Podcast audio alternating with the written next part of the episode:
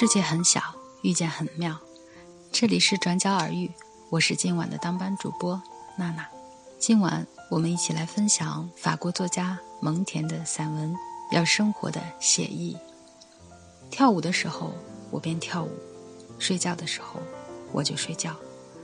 即便我一个人在优美的花园中散步，倘若我的思绪一时转到与散步无关的事物上去，我也会很快将思绪收回。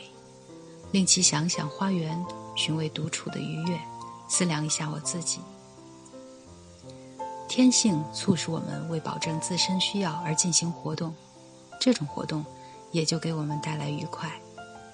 慈母般的天性是顾及这一点的，它推动我们去满足理性与欲望的需要，打破它的规矩，就违背情理了。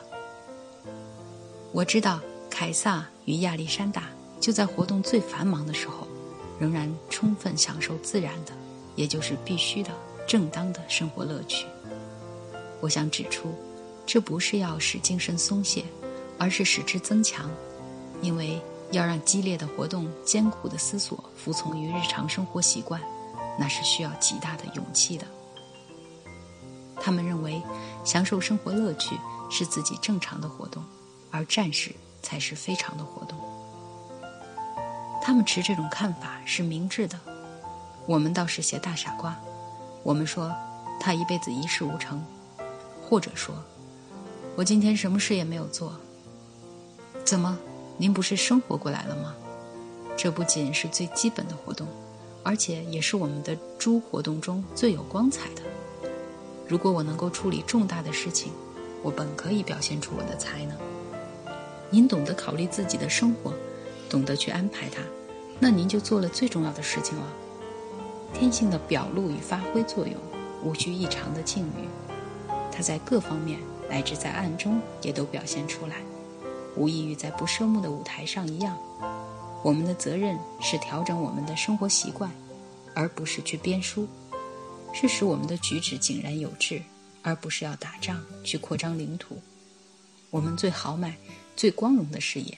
乃是生活的写意，一切其他事情，执政、致富、建造产业，充其量也只不过是这事业上的点缀和从属品。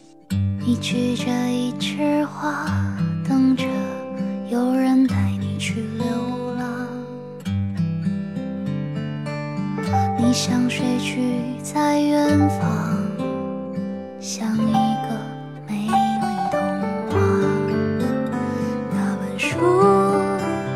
喝了又咖飘落下梦想，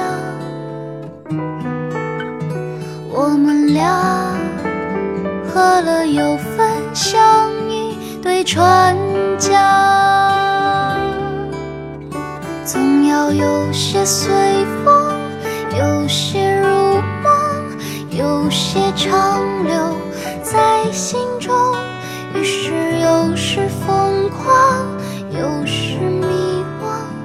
惘，有时。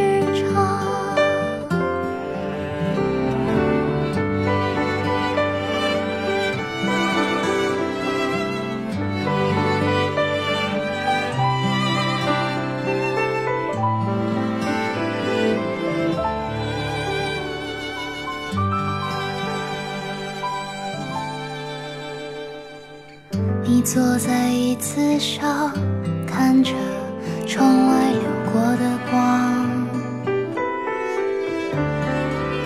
你伸出双手摸着纸上写下的希望。你说花开了又落，像是一扇窗。可是窗。开了又关，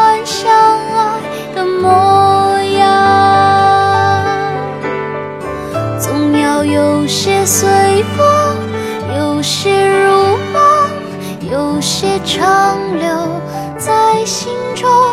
于是有时疯狂，有时迷惘，有时长，总要有些随风。有些如梦，有些长留。在心中，于是有时疯狂，有时迷惘，又是长。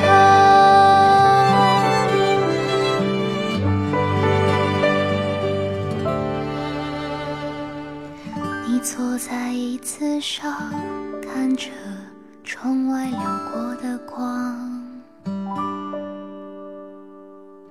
你伸出双手摸着纸上写下的希望。